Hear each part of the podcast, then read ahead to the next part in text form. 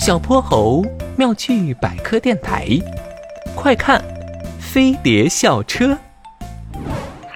哼猪，哼猪，你听得见吗？我需要的火星大战徽章模型，你都买到了吗？呃呃，烤山药我买到了。哼哼猪费尽九牛二虎之力，才从校门口的杂货铺里挤出来。他举着一根烤山药，喘粗气。啊，里面的人实在太多了，幸好最后一根被我买到了。哼猪，你，唉，算了算了，反正我有玄教授发明的这个火星大战同款对讲手环，别人可都没有呢。小泼猴喜滋滋的向哼哼猪介绍火星大战的剧情，头顶那绺小卷毛左右摇晃，可哼哼猪光顾着吃山药，心不在焉。哼猪。哼猪，你有没有听我说话啊？啊，我在听啊。呃，你说的是，呃，说的，嘿嘿嘿嘿嘿。哼！小泼猴看着自己的对讲手环，忽然咧嘴一笑，神神秘秘的靠近哼哼猪，说道：“玄教授说了，这个手环特别神奇，不仅我们两个能沟通，还能进入别的频道，说不定也能和外星人聊天呢。”和外星人聊天，这也太厉害了吧！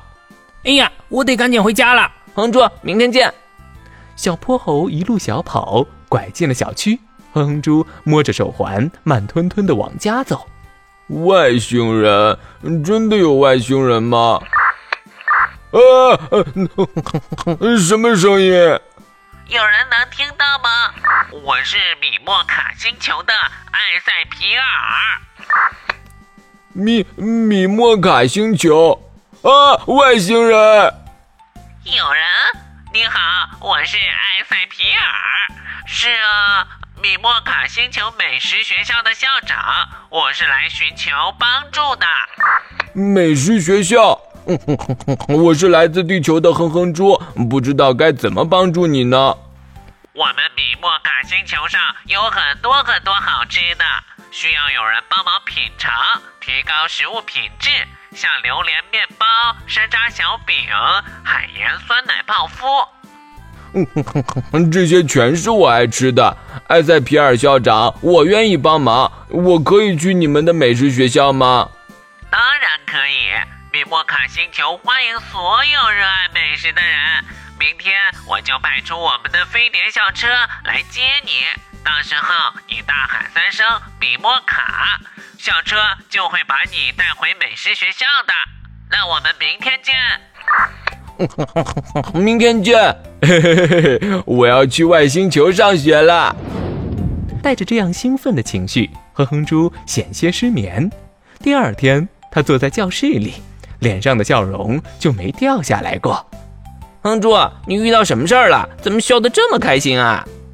嘿嘿，小泼猴，我们马上就不能当同学了。不过你放心，就算我去了米莫卡星球，你也还是我最好的朋友。哼哼猪倒豆子似的把昨天和外星人交流的经历说了出来，小泼猴却捂着嘴偷笑。他把课桌里的飞碟玩偶塞进书包，准备给哼哼猪一个大惊喜。